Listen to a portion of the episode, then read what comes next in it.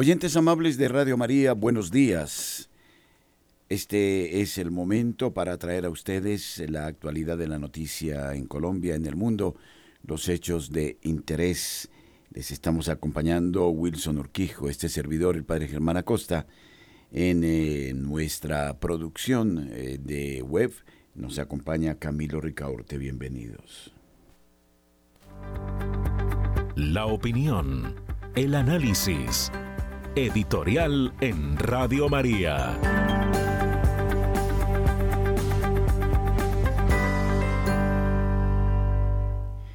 Una de las obras que influirá en el futuro del pensamiento teológico se producía en el año 1967.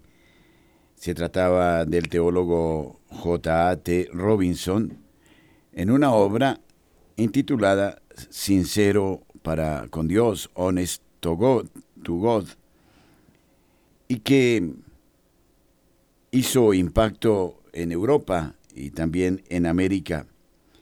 Trataba de decir que Cristo era simplemente el hombre que había vivido el amor incondicionado, el ser para los demás, la radical entrega de sí mismo, pero que para él era imposible hablar de dos naturalezas en Cristo, la divina y la, humana. Eh, eh, una visión, según él, supranaturalista, imposible de aceptar en nuestro tiempo eh, si queríamos establecer un diálogo con el hombre actual. Traigo a colación esta cita porque indudablemente sigue marcando un impacto profundo en el pensamiento de hoy. A veces de manera velada, a veces de manera explícita, solo se trata de hablar de la humanidad de Cristo negando su divinidad. Algún teólogo comenta que estamos viviendo un neoarrianismo y consecuentemente estamos viviendo también un neopelagianismo. Al hombre le basta su propia inteligencia para poder alcanzar la plenitud sobre esta tierra. Es el sueño de siempre. Desde el primer momento en que la serpiente engaña a Eva, seréis como dioses, más aún desde esta perspectiva de la negación de la divinidad de Cristo, entonces se nos dice que hay que prescindir de cualquier referencia a lo sobrenatural o a Jesucristo y a la moral que surgió de él en aras del progreso humano. Así eh, osan decir pensadores ignorantes en teología, pero muy poderosos en dinero como Schwab's. Entonces, esta tradición de la devoción monástica de una época y actual de mm, adoración, de bendición, de alabanza, del reconocimiento continuo del Dios uno y trino, parece a los ojos del mundo de hoy una fuga mundi y por eso debemos eh, insistir en el pecado contra la naturaleza, pero no en el pecado contra Dios. Y estamos en esta actitud de adoración a la Gaia, tierra, mas no al autor y al creador de todas las cosas. Y entonces se nos dice que esta fuga mundi debe cambiar totalmente en pro de una vivencia del encuentro con el otro, de una espiritualidad mundana que eh, se encuentre con el otro en la vivencia del amor incondicional, el agianismo puro. Porque si en la unión con el Dios que se nos ha revelado en Cristo, divino y humano, es imposible esta mm, relación de entrega con los otros. Por eso nuestra insistencia hoy es la de lo social, la del mercado, la de la eh, obra de benevolencia externa, la de tratar de calmar el hambre, sin pensar que esta hambre solo desaparecerá allí donde el hombre calme el hambre de la necesidad auténtica del Dios de Jesucristo, Dios hombre, hombre Dios. Y por ende la beneficencia eh, nos puede llevar a la distracción de un compromiso cristiano y muchas veces ella se ha demostrado absolutamente hueca, vacía. Muchos benefactores han vivido esa acción para mostrarse al mundo y han terminado en una crisis existencial profunda. Y según esta visión ya la moral no se puede fundamentar en preceptos caídos del cielo o de la cumbre del Sinaí o de la ética natural. Los mandamientos son desuetos, hay que actualizarlos ah, en un lenguaje asequible a la posmodernidad. Entonces, eh, desde esta perspectiva, no hay normas, solo derechos. Y lo que había detrás del pensamiento de Robinson era eh, lo que mm, eh, von Effer eh, llamaba una experiencia no teísta de la fe, un prescindir del Deus ex machina, es decir, del Dios deducido del orden de este mundo para vivir la mundanidad et si Deus non daretur, aun en el caso de que Dios no existiera. Es decir, todo es meramente horizontal, intramundano.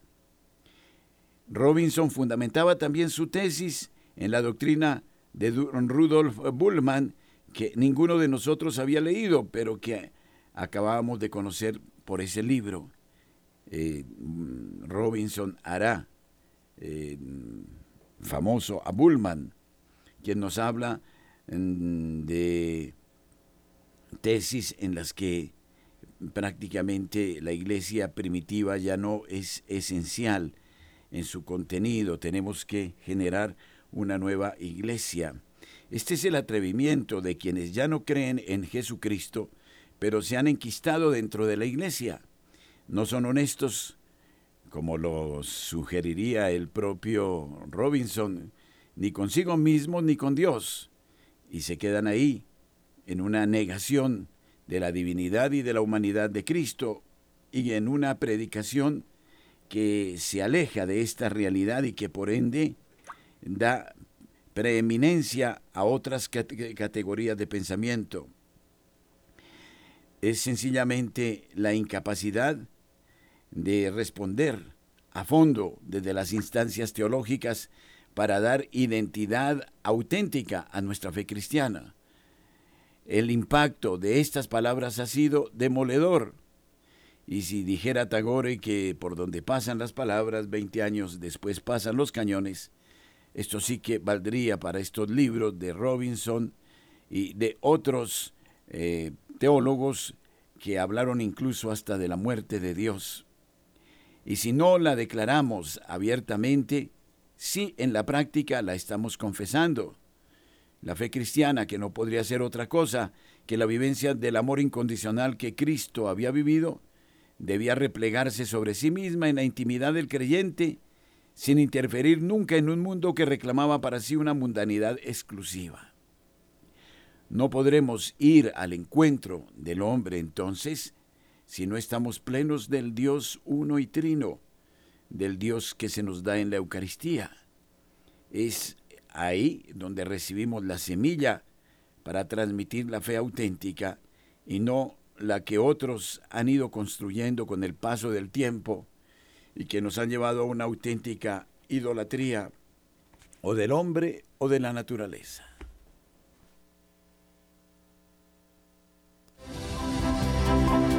Nuestros corresponsales tienen la palabra en Notas Eclesiales.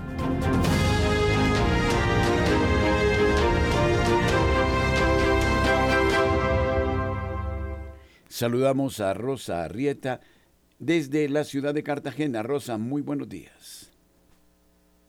Muy buenos días a toda la amable audiencia de Radio María es esencial para la vida el agua. De hecho, se dice que el agua es fuente de vida, que se hace vital para un desarrollo necesario para la existencia humana que aunque no valoramos su importancia muchas veces, porque basta con acostumbrarnos abrir la pluma. Y sale el precioso líquido que inclusive, que inclusive lo desperdiciamos muchas veces cuando lo tenemos en abundancia. Y no nos acordamos que no siempre fue así y que en el pasado no era abrir la pluma y ya, disfrutar cada mañana del precioso líquido que fluye como suave manantial y llega a deleitarnos y a restaurarnos cada día para iniciar la jornada limpios y frescos, sin demoras y sin esfuerzos, como sí sucedió en el pasado con nuestros ancestros cuando el agua se tenía que cargar en burro, mulo, caballo, carreta o aún hoy los carrotantes que llevan el precioso líquido de agua potable a muchos lugares que aún hoy son una promesa de campaña de cada individuo que pasa, dice y no hace lo que tiene que hacer para que en los lugares más abandonados puedan disfrutar del avance que produce abrir la pluma y darle gracias a Dios por cada gota de agua que sale del grifo, que aunque el grifo sea moderno, costoso o normal, o inclusive viejo y anticuado, cuando no lo hay, mamá mía, qué problema.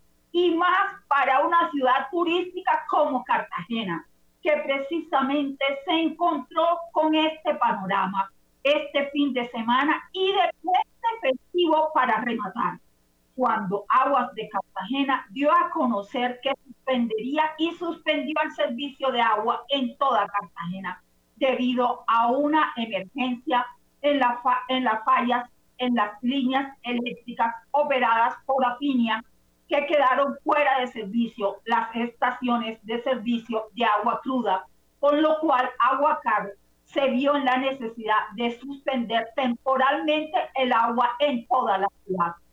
Desde la tarde del domingo hasta que se fue restableciendo el precioso líquido en diferentes partes de la ciudad a diferentes horas, quedando 18 barrios sin el servicio potable todo el lunes festivo por los trabajos de mantenimiento programado y optimización de redes eléctricas por parte de Afinia, la empresa que presta el servicio de energía eléctrica. Para notas eclesiales les informó Rosa Rieta. Muchas gracias.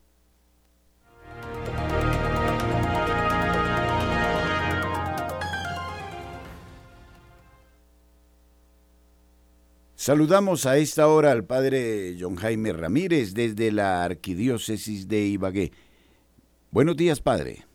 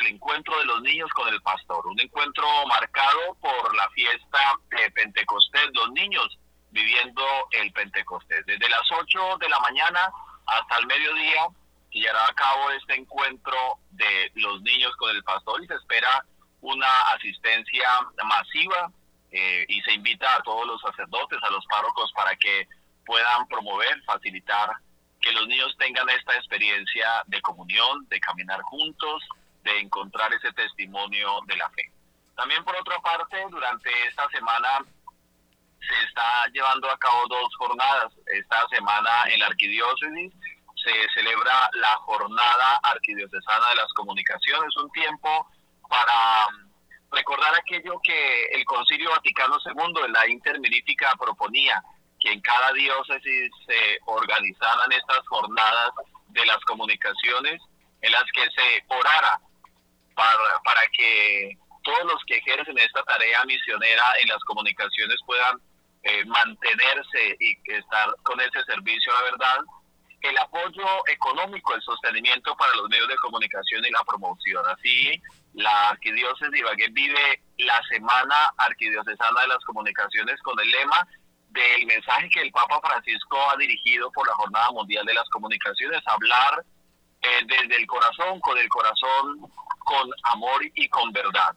Distintas actividades, conversatorios sobre el mensaje, la presentación y promoción de los medios de comunicación locales, eh, un conversatorio importante sobre eh, los desafíos actuales de las comunicaciones en, el ámbito de la iglesia. También esta semana la pastoral de la familia está promoviendo la semana de la familia, una semana en la que en las distintas parroquias habrán encuentros, eh, momentos de oración, con un programa que la arquidiócesis está impulsando que se llama Familias de Betania, una pastoral para una pastoral familiar, para caminar en sinodalidad, para caminar también en esta gracia del matrimonio y la unidad de la familia.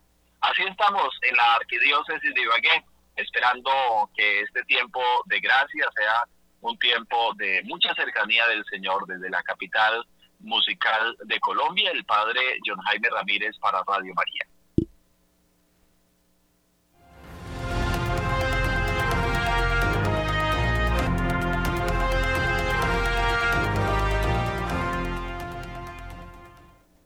Recogemos la información desde la ciudad de Cali. Marta Borrero, buenos días.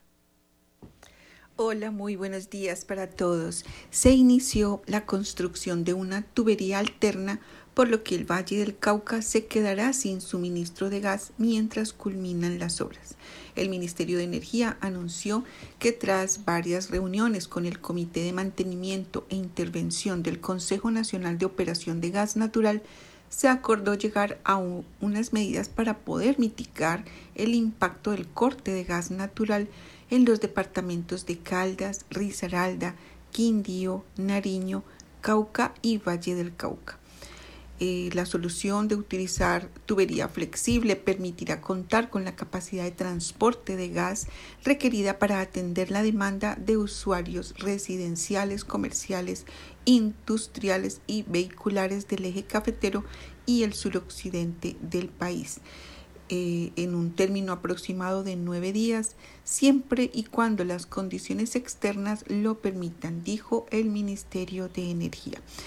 Por esta razón, pues en, Cali el centro estuvo atiborrado de gente buscando estufas eléctricas y otros electrodomésticos para cocinar que funcionan con energía.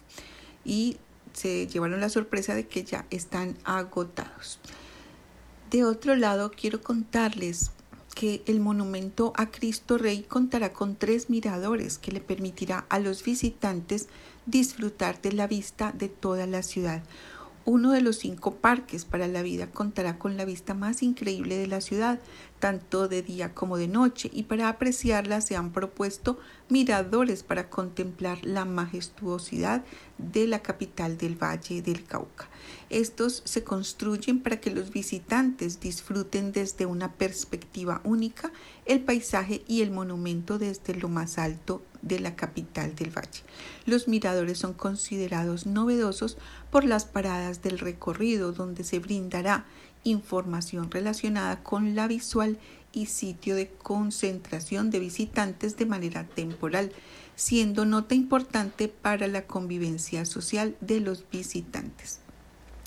Estos tres puntos son el Mirador Farallones desde Cali, eh, que en días despejados se puede divisar los maravillosos picos azules de los farallones que se levantan sobre la llanura, separando las cuencas del Pacífico y del río Cauca en la cordillera occidental. Ese será el primer mirador.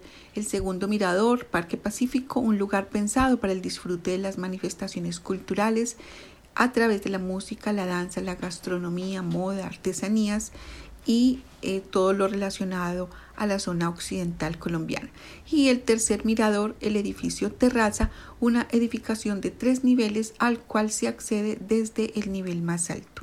Cabe recordar que el proyecto integral Cristo Rey va desde la zona alta del tradicional barrio San Fernando hasta llegar al monumento, un recorrido que reivindicará la memoria ambiental y generará más espacio público para Cali.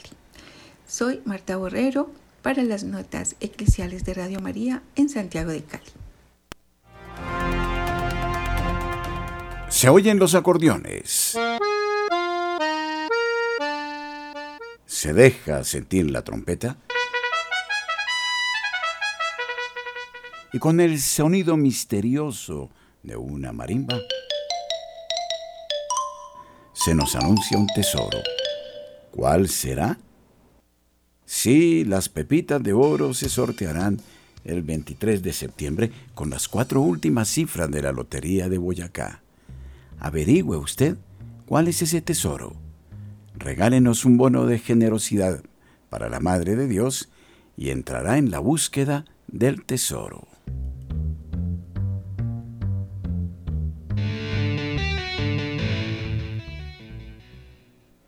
La Iglesia Católica Colombiana, a través del Arzobispo de Bogotá y presidente de la Conferencia Episcopal, Monseñor Luis José Rueda Aparicio, convoca una campaña de oración en todas las parroquias del país para encomendar a Dios y a la Virgen María la vida y el pronto regreso a casa de los cuatro niños perdidos desde el primero de mayo tras el accidente aéreo presentado en el departamento del Caquetá. A través de un sentido mensaje difundido en la tarde del sábado 20 de mayo, Monseñor Rueda expresó su solidaridad con los familiares de los niños Pidió igualmente orar por ellos y por quienes se han unido a su búsqueda. Acompañamos en este momento el dolor de las familias y también a todas las autoridades que están rastreando y buscando por todos los medios a estos cuatro niños que nos pertenecen, niños indígenas del sur de Colombia. Agradecemos al ejército colombiano y a las entidades indígenas de nuestro país que están en la búsqueda permanente, incansable, en medio de las selvas amazónicas. Ante este lamentable caso, el prelado pidió mantener la esperanza puesta en el Señor y en la Virgen para que Leslie, de 13 años, Soleini, de 9 años, Tien Noriel, de 4 años, y Christine Neriman Ranoque Mukutui, de 11 meses, todos hermanos, puedan regresar sanos y salvos al seno de su familia. Nos unimos en oración, una oración en camino, oración de pies cansados, una plegaria sedienta, necesitada de agua fresca, oración en la oscuridad suplicando que amanezca. Es nuestra voz dirigida en medio de las fatigas a la Virgen de la Esperanza que peregrina junto a nosotros en gozo y adversidad, en pobreza y prosperidad, puntualizó Monseñor Luis José Aparicio.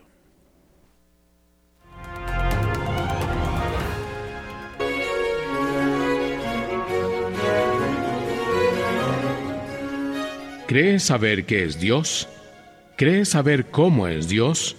No es nada de lo que te imaginas, nada de lo que abraza tu pensamiento. San Agustín. Radio María nos abre el misterio de los bienes eternos.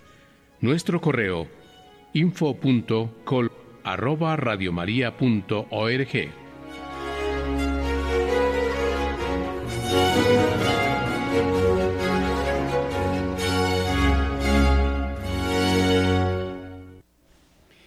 Mensaje del Papa Francisco para la 57 Jornada Mundial de las Comunicaciones Sociales. Hablar con el corazón. En la verdad y en el amor, Efesios 4:15. Queridos hermanos, después de haber reflexionado en años anteriores sobre los verbos ir, ver y escuchar como condiciones para una buena comunicación, en este mensaje para la 57 Jornada Mundial de las Comunicaciones Sociales, quisiera centrarme en hablar con el corazón. Es el corazón el que nos ha movido a ir, ver y escuchar. Y es el corazón el que nos mueve a una comunicación abierta y acogedora. Tras habernos ejercitado en la escucha, que requiere esperar y paciencia, así como la renuncia a afirmar de modo prejuicioso nuestro punto de vista, podemos entrar en la dinámica del diálogo y el intercambio, que es precisamente la de comunicar cordialmente. Una vez que hayamos escuchado al otro con corazón puro, lograremos hablar en la verdad y en el amor. Efesios 4:15. No debemos tener miedo a proclamar la verdad, aunque a veces sea incómoda, sino hacerlo sin caridad y sin corazón. Porque el programa del cristiano, como escribió Benedicto XVI, es un corazón que ve, un corazón que con su latido revela la verdad de nuestro ser y que por eso hay que escuchar. Esto lleva a quien escucha a sintonizarse en la misma longitud de onda hasta el punto de que se llega a sentir en el propio corazón el latido del otro. Entonces se hace posible el milagro del encuentro, que nos permite mirarnos los unos a los otros con compasión, acogiendo con respeto las fragilidades de cada uno, en lugar de juzgar de oídas y sembrar discordia y divisiones. Jesús nos recuerda que cada árbol se reconoce por su fruto, y advierte que el hombre bueno del buen tesoro de su corazón saca lo que es bueno, y el hombre malo de su mal tesoro saca lo que es malo, porque de la abundancia del corazón habla su boca. Por eso, para comunicar en la verdad y en el amor es necesario purificar el corazón. Solo escuchando y hablando con un corazón puro, podemos ver más allá de las apariencias y superar los ruidos confusos que, también en el campo de la información, no nos ayudan a discernir en la complejidad del mundo en que vivimos. La llamada a hablar con el corazón interpela radicalmente en nuestro tiempo, tan propenso a la indiferencia y a la indignación, a veces sobre la base de la desinformación que falsifica e instrumentaliza la verdad. Comunicar cordialmente quiere decir que quien nos lee o nos escucha capta nuestra participación en las alegrías y los miedos, en las esperanzas y en los sufrimientos de las mujeres y los hombres de nuestro tiempo. Quien habla así quiere bien al otro porque se preocupa por él y custodia su libertad sin violarla. Podemos ver este estilo en el misterioso peregrino que dialoga con los discípulos que van hacia Emaús después de la tragedia consumada en el Gólgota. Jesús resucitado les habla con el corazón, acompañando con respeto el camino de su dolor, proponiéndose y no imponiéndose, abriéndoles la mente con amor a la comprensión del sentido profundo de lo sucedido. De hecho, ellos pueden exclamar con alegría que el corazón les ardía en el pecho mientras él conservaba la actitud de la enseñanza de las escrituras a lo largo del camino y les explicaba la santa palabra. En un periodo histórico marcado por polarizaciones y contraposiciones, de las que lamentablemente la comunidad eclesial no es inmune, el compromiso por una comunicación con el corazón y con los brazos abiertos no concierne exclusivamente a los profesionales de la información, sino que es responsabilidad de cada uno. Todos estamos llamados a buscar y a decir la verdad y a hacerlo con caridad. A los cristianos, en especial, se nos exhorta continuamente a guardar la lengua del mal, ya que, como enseña la Escritura, con la lengua podemos bendecir al Señor y maldecir a los hombres creados a semejanza de Dios. De nuestra boca no deberían salir palabras malas, sino más bien palabras buenas, que resulten edificantes cuando sea necesario y hagan bien a aquellos que las escuchan. Efesios 4:29. A veces el hablar amablemente abre una brecha incluso en los corazones más endurecidos. Tenemos pruebas de esta literatura. Pienso en aquella página memorable del capítulo 21 de los novios, en el que Lucía habla con el corazón al innominado, hasta que éste, desarmado y atormentado por una benéfica crisis interior, cede a la fuerza gentil del amor.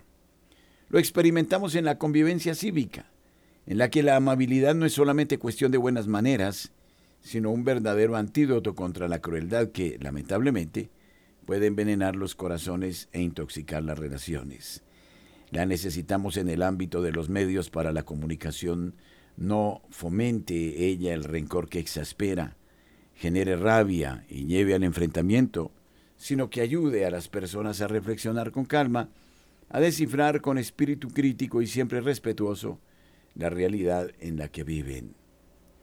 Uno de los ejemplos más luminosos y aún hoy fascinantes de hablar con el corazón está representado en San Francisco de Sales, doctor de la Iglesia a quien He dedicado recientemente la carta apostólica Totum Amoris Este, con motivo de los 400 años de su muerte, junto a este importante aniversario, me gusta recordar en esta circunstancia otro que se celebra en este año 2023, el centenario de su proclamación como patrono de los periodistas católicos por parte de Pío XI con la encíclica Rerum Omnium Perturbationem, intelecto brillante, escritor fecundo, teólogo de gran profundidad, Francisco de Sales fue obispo de Ginebra al inicio del siglo XVII en años difíciles marcados por incendiadas disputas con los calvinistas.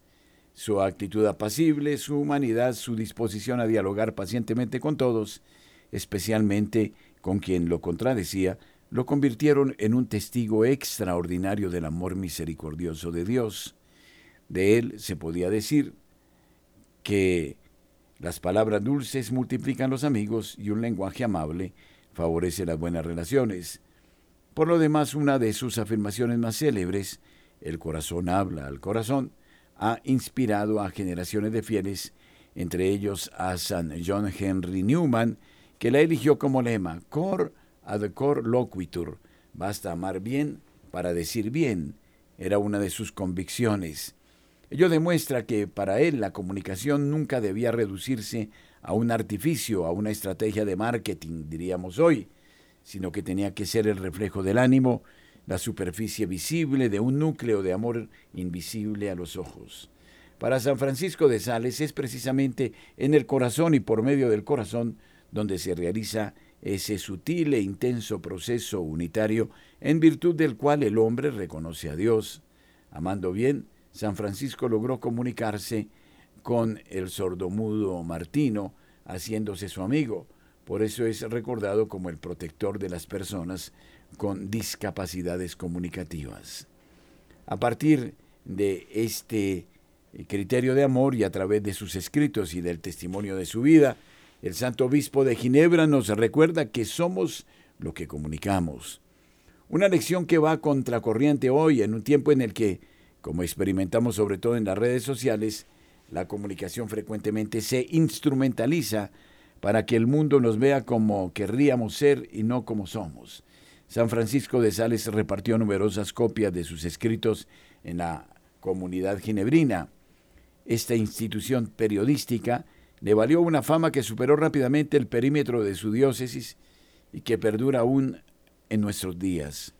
Sus escritos, observó San Pablo VI, suscitan una lectura sumamente agradable, instructiva, estimulante si vemos el panorama de la comunicación actual, no son precisamente estas características las que debería tener un artículo, un reportaje, un servicio radiotelevisivo o un post en las redes sociales. Que los profesionales de la comunicación se sientan inspirados por este santo de la ternura, buscando y contando la verdad con valor y libertad, pero rechazando la tentación de usar expresiones llamativas y agresivas. 8.34 minutos en la mañana.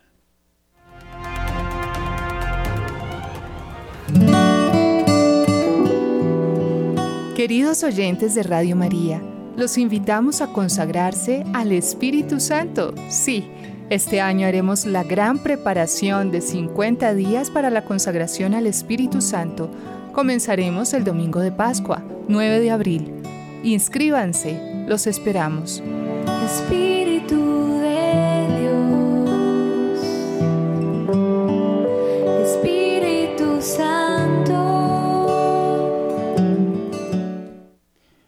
Y recordemos amigos oyentes, en la ciudad de Bogotá somos invitados para el Congreso que vivirá Radio María con ocasión de la solemnidad de Pentecostés a partir del mediodía en el eh, Colegio del Liceo Cervantes, en el norte de Bogotá, en la calle 152, entre Avenida 19 y Autopista. Son todos ustedes invitados de honor para vivir con Radio María esta tarde en que damos culto al Divino Espíritu y celebramos en familia la fiesta de Pentecostés.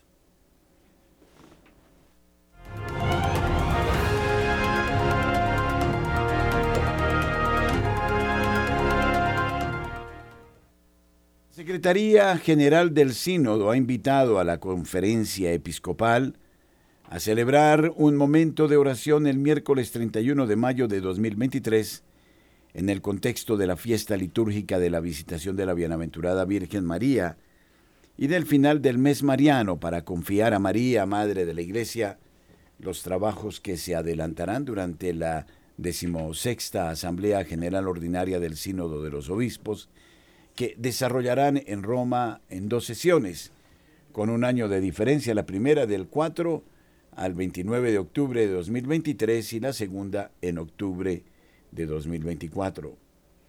El episcopado colombiano, acogiendo con sumo interés esta invitación, propone que dicha oración tenga lugar en todas las comunidades parroquiales, casas de religiosos, seminarios, movimientos en todas las instituciones eclesiales. Para esto, el Departamento de Liturgia de la Conferencia Episcopal de Colombia ha dispuesto un manual celebrativo que comprende una guía para la celebración de la misa y un esquema para el rezo del Santo Rosario. Este documento ustedes lo pueden encontrar en la página de la Conferencia Episcopal de Colombia. La Secretaría General del Sínodo ha invitado a las conferencias episcopales a celebrar este momento de oración el 31 de mayo, fiesta litúrgica de la visitación de la Bienaventurada Virgen María y final del mes mariano para confiar a la Madre de Dios los trabajos de la decimosexta Asamblea General Ordinaria del Sínodo de los Obispos. Para esto, el Departamento de Liturgia del SPEC dispuso un manual celebrativo que comprende una guía para la celebración de la misa y un esquema para el Santo Rosario. Es un texto completo que, como dijimos antes, ustedes pueden encontrar plenamente en la propia página de la Conferencia Episcopal de Colombia.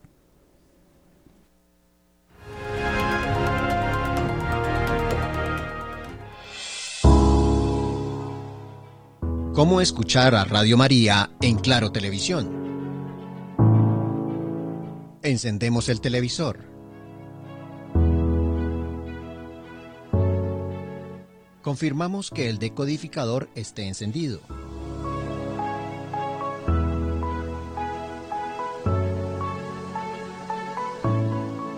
Oprimimos la tecla corchea.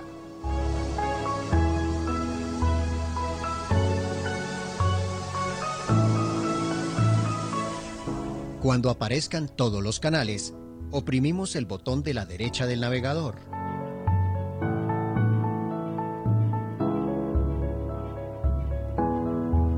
Luego, oprimimos la tecla arriba.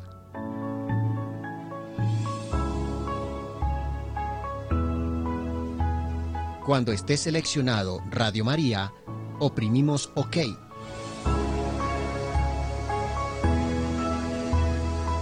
Y así podemos disfrutar de la programación de Radio María las 24 horas.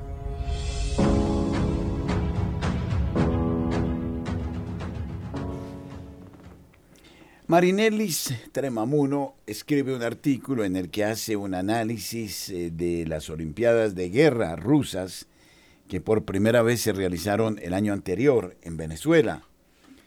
Se celebraron como juegos, pero con armas reales, incluso pesadas, que tenían como intención amalgamar los ejércitos de países lejanos y hostiles a la OTAN, incluidos China, Irán y de hecho Venezuela.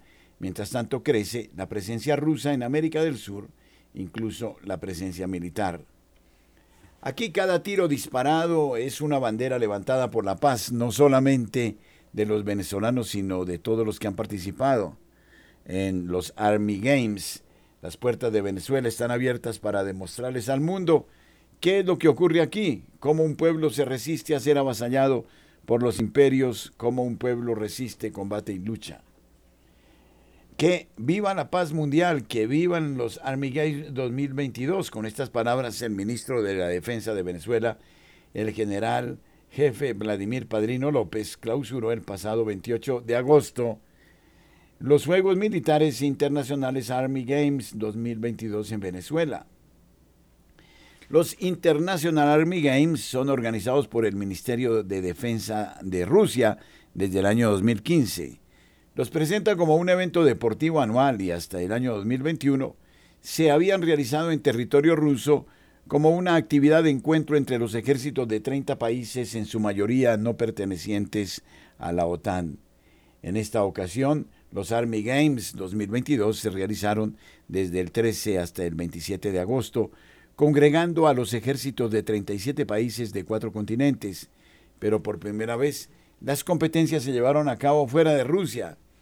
Así llevaron a cabo 36 competiciones en 11, países diferentes, Azerbaiyán, Argelia, Armenia, Bielorrusia, Vietnam, Irán, India, Kazajistán, China, Uzbekistán y el único latinoamericano Venezuela.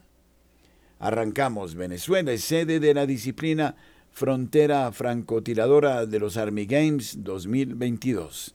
Delegaciones de países latinoamericanos, caribeños y euroasiáticos se hicieron presentes en Fuerte Terepaima para estrechar lazos de amistad y hermandad. Que gane la paz, escribió en su Twitter el 16 de agosto el ministro de la Defensa de Venezuela, el general en jefe Vladimir Padrino López, para dar la bienvenida a los International Army Games 2022. De esta manera los Juegos Olímpicos eh, de Guerra, como los llamó el propio régimen de Maduro por primera vez, pusieron un pie en el continente americano, pero no en cualquier país. Se trata del territorio controlado por el régimen de Nicolás Maduro, que además tiene consolidados acuerdos de colaboración militar con Rusia e Irán, incluso para la producción de armas en territorio venezolano. Por ejemplo, en Caracas se ensamblan drones artillados iraníes, eh, Mohajer-2, rebautizados como Antonio José de Sucre 100, ANSU 100 a través de la empresa aeronáutica nacional SA EANSA, filial de la compañía aérea venezolana Conviasa. Tales drones anticarro y antipersona fueron exhibidos por el régimen en el desfile realizado el 5 de julio con motivo de la celebración del Día de la Independencia de Venezuela, además de los lanzadores de cohetes 107 FADGR Raya 1, también iraníes, sobre vehículos militares venezolanos denominados Tiuna. Y este 2022 Rusia abrió su planta para producir fusiles Kalashnikov en Venezuela. Así lo confirmó la portavoz del Servicio Federal de Cooperación Militar y Técnica de Rusia, Valeria Rezennikova, en enero de este año. Se trata de un proyecto firmado en el 2006 durante el gobierno de Hugo Chávez entre la rusa Rosoboronexport y la estatal venezolana Kabim para la fabricación de fusiles de asalto Kalashnikov AK-103, AK-104 y de municiones calibre 7,62 por 39 milímetros en la ciudad de Maracay, estado de Aragua. En este contexto de consolidados acuerdos de colaboración militar, los Army Games abrieron la puerta de entrada a Venezuela de centenares de soldados de Rusia, Abacaiza, Bolivia, Uzbekistán y Myanmar, entre otros, como se puede confirmar en el comunicado oficial del Ministerio de Defensa de Rusia. Las tropas extranjeras se reunieron en el fuerte militar de Terepaima para realizar maniobras militares con las Fuerzas Armadas Nacionales Bolivarianas en el marco de la competencia frontera francotirador. Nicolás Maduro y el alto mando militar venezolano no acudieron a la inauguración por razones de seguridad, refería el periódico español ABC. Solo los técnicos e instructores rusos, chinos e iraníes estuvieron a cargo del despliegue de 2.000 funcionarios y policías venezolanos de vigilancia. Esta es la puerta que se abre a unos juegos que detrás esconden otros intereses. 8.45 minutos en la mañana.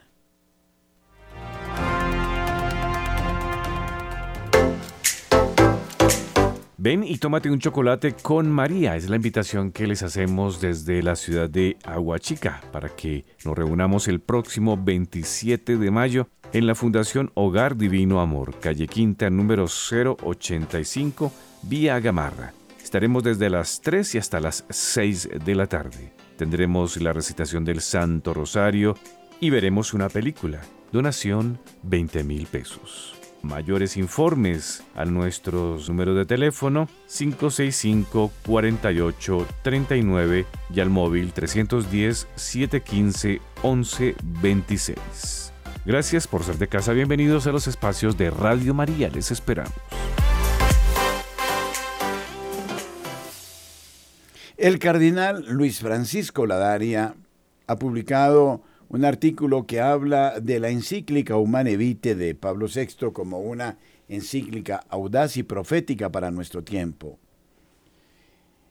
Dice el cardenal en una conferencia, quiero saludar cordialmente a la presidenta de la Fundación en España, la doctora Mónica López Barahona, y agradecerle su invitación a participar en este Congreso Internacional sobre Humane Vitae organizado por la Cátedra Internacional de Bioética Jerome Lejeune Saludo también a todos los participantes y les deseo una feliz estancia en Roma. La encíclica Humane Vitae abordó cuestiones relativas a la sexualidad, al amor y a la vida, que están íntimamente interconectadas entre sí. Son cuestiones que nos afectan a todos los seres humanos de cualquier época. Por este motivo, su mensaje se mantiene hoy vigente y actual. El Papa Benedicto XVI lo expresaba con estas palabras. Lo que era verdad ayer sigue siéndolo también hoy. La verdad expresada en la humana evite no cambia. Más aún, precisamente a la luz de los nuevos descubrimientos científicos, su doctrina se hace más actual e impulsa a reflexionar sobre el valor intrínseco que posee. El mismo Papa Francisco nos invitaba en su exhortación posinodal Amor y Leticia a volver a redescubrir el mensaje de la encíclica Humane Vitae de Pablo VI como una doctrina que no solo debemos conservar, sino que se nos propone para ser vivida. Una norma que trasciende el ámbito del amor conyugal y que es referencia para vivir la verdad del lenguaje del amor en toda relación interpersonal. Se ha insistido en la audacia de Pablo VI por resistir las presiones para la aprobación del uso de los anticonceptivos hormonales en las relaciones sexuales dentro del matrimonio católico. Sin embargo, en mi humilde opinión, la verdadera audacia de la encíclica es mucho más profunda. Es de carácter antropológico y es, en ese sentido, que esta encíclica nos puede ayudar hoy a afrontar los desafíos antropológicos que aparecen en nuestra sociedad. La encíclica, al responder al problema del uso de los anticonceptivos, sitúa su juicio moral en una amplia perspectiva antropológica con una visión integral del hombre y de su vocación divina. La encíclica fundamenta su doctrina sobre la verdad del acto del amor conyugal en la inseparable conexión que Dios ha querido y que el hombre no puede romper por su propia iniciativa entre los dos significados del acto conyugal, el significado unitivo y el significado procreador. Con este fundamento se opone a la antropología dominante que considera al ser humano constructor del sentido a través de sus acciones. Esto se traduce en el ámbito de la sexualidad en la pretensión de que el hombre no puede limitarse a ser sujeto pasivo de las leyes de su propio cuerpo, sino que debe ser él quien dé significado a su propia sexualidad. Es la antropología que antepone la libertad a la naturaleza, como si se tratasen de dos elementos irreconciliables. Sin embargo, Pablo VI advierte que previos a la libertad existen unos significados comprensibles al hombre por la razón que el hombre no ha elegido y que orientan y regulan su comportamiento. Si el hombre es capaz de reconocer e interpretar los significados unitivo y procreativo del acto conyugal, realizará rectamente su propia existencia y la llevará a su plenitud. Para la encíclica, la naturaleza no está en tensión con la libertad, sino que da a la libertad los significados que posibilitan la verdad del acto de amor conyugal y le permiten su plena realización. Esta es, a mi modo de ver, la verdadera audacia de Humane Vitae y que da a la encíclica su radical actualidad. A partir, queridos oyentes, de este 24 de mayo, ofreceremos los bonos de generosidad por Radio María.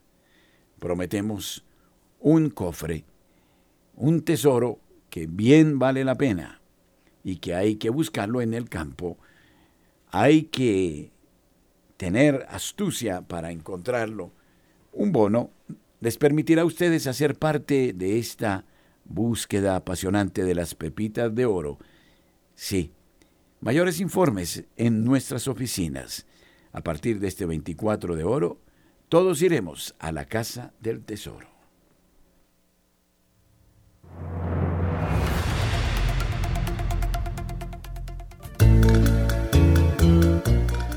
Después de lo que más te agrada, Radio María es lo que mejor te sucede.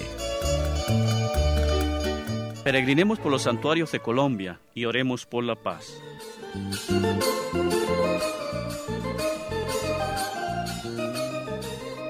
Nuestra Señora de Belén. Ubicación, Iglesia de Belén, en Medellín. Origen del culto, siglo XVIII. Nuestra Señora de Belén, en una antigua pintura del siglo XVI, llegó de España al Valle de Aburrá. En 1757 se le honraba en una capilla donde hizo sus primeros prodigios visibles en la devoción de un pueblo. Su capilla fue ampliada en templo y su coronación canónica decretada en 1964 por el Papa Paulo VI.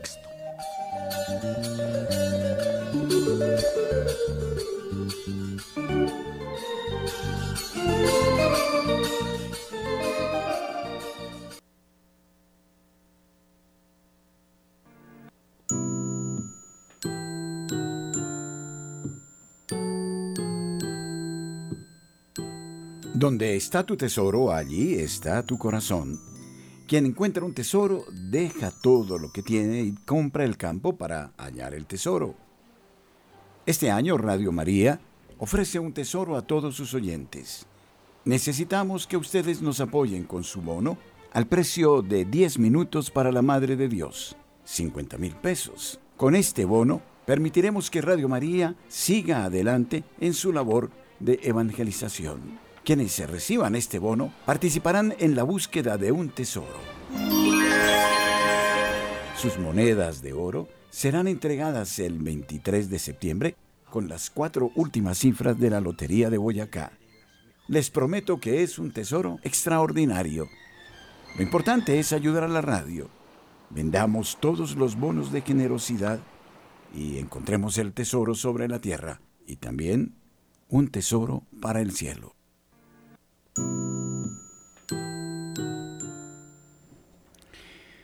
Lamentamos eh, la muerte de Demetrio Riaño. Él era miembro del grupo de San José en la ciudad de Bogotá y hacía parte del Rosario eh, Josefino todos los miércoles en nuestra radio. Demetrio Riaño se destacó por ser una persona de virtud, un hombre bueno, generoso, que siempre dejaba su huella regalando algún alimento aquí en Radio María. Entregó su alma al Señor Demetrio Riaño. Ojalá San José, a quien tanto amó y patrono de la buena muerte, lo haya acogido con la Madre de Dios y lo haya llevado delante de la misericordia del trono divino. Paz en la tumba de Demetrio Riaño, un hombre que nos dejó con su sencilla experiencia de vida un testimonio inolvidable.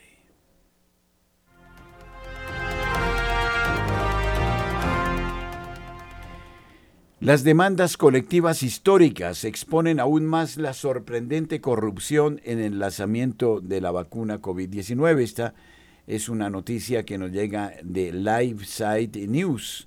Las demandas colectivas en Australia y el Reino Unido por las inyecciones de COVID ahora están comenzando, por lo que es solo cuestión de tiempo antes de que este castillo de naipes se derrumbe, pero eso no significa que estemos fuera de peligro todavía. Las compañías farmacéuticas tienen la responsabilidad legal de proporcionar ganancias a sus accionistas. No tienen la responsabilidad legal de dar a los pacientes el mejor y más seguro tratamiento. Pero el mayor escándalo es que quienes tienen la responsabilidad de mantener la integridad científica, instituciones académicas, médicos, revistas médicas, también se coluden con la industria para obtener ganancias financieras. 500 australianos se unieron a una demanda colectiva contra la Administración de Productos Terapéuticos, argumentando que la agencia no cumplió con su deber de regular adecuadamente las vacunas, lo que resultó en un daño considerable para los australianos. Se invita a los australianos que hayan experimentado un evento adverso grave después de la vacunación contra el COVID-19 a registrarse para esta demanda colectiva. Una demanda colectiva similar se está llevando a cabo en el Reino Unido, donde los abogados que representan aproximadamente 75 personas heridas por el disparo de AstraZeneca y los familiares de las personas muertas por él están demandando a la compañía farmacéutica. Esta es la realidad que se vive en la Gran Bretaña.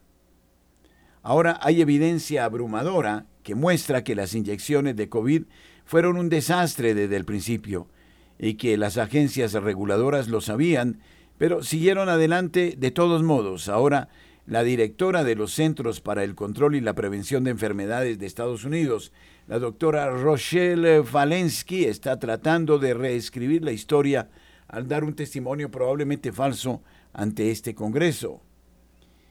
En un video, Joe Rogan entrevista al cardiólogo el doctor Asim eh, Malotra sobre el control de las grandes farmacéuticas sobre la investigación.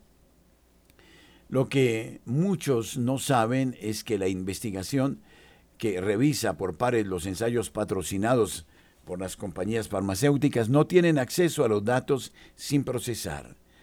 Todo lo que obtienen es el análisis de estos datos por parte de la compañía farmacéutica, lo que deja la puerta abierta a la manipulación y a la ofuscación. Como señaló Malotra, no es científico, no es ético y no es democrático. La mayoría de los médicos, a menos que estén involucrados en el proceso de revisión por pares, ni siquiera son conscientes de esto, por lo que rara vez cuestionan la ciencia publicada. Sin embargo, los análisis de datos realizados por el profesor de Stanford, el doctor John Ioannidis muestran que cuanto mayor es el interés financiero en un campo determinado, es eh, menos probable que los hallazgos de la investigación sean eh, ciertos, eh, dice Malotra.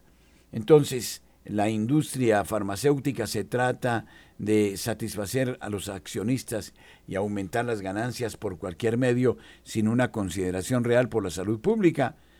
Rogan se pregunta, básicamente sí, como señaló Malotra, las compañías farmacéuticas tienen la responsabilidad legal de proporcionar ganancias a sus accionistas. No tienen la responsabilidad legal de dar a los pacientes el mejor y más seguro tratamiento. Pero el mayor escándalo aquí, dice Malotra, es que aquellos con la responsabilidad de mantener la integridad científica, instituciones académicas, médicos, revistas médicas, se confabulan con la industria para obtener ganancias financieras. Agregaría que nuestras agencias reguladoras también están en la toma. Todos han sido capturados por la industria, lo que deja a los pacientes sin nadie que los proteja de las fechorías de los grandes farmacéutas. Malotra continúa diciendo al doctor eh, Robert Hart, un psicólogo forense que desarrolló los criterios originales del DSM para la psicopatía, y como Hart notó que la forma en que las compañías farmacéuticas hacen negocios como entidades legales cumplen con la definición de psicópata, despreocupación insensible por los sentimientos de los demás, incapacidad de experimentar la culpa, el engaño y la estafa a los demás con fines de lucro. En 2003 eh, y 2016, las compañías farmacéuticas pagaron multas por un total de 33 mil millones de dólares. Muchos de estos casos involucraron la comercialización ilegal de drogas, el fraude científico, la ocultación de datos sobre daños y la supresión de resultados negativos, como se ha presentado en el caso de estas vacunas de COVID-19. Aquí vale la expresión de un humorista que pasó por Colombia en la década de los 60 y de los 70, Eber Castro. Se les advirtió, se les dijo, se les demostró y no quisieron hacer caso. Aunque hoy todos cerramos la boca y no asumimos las responsabilidades del momento. Buenos días, felicidades. Saludos, les invitamos a permanecer en la información con nosotros en Radio María.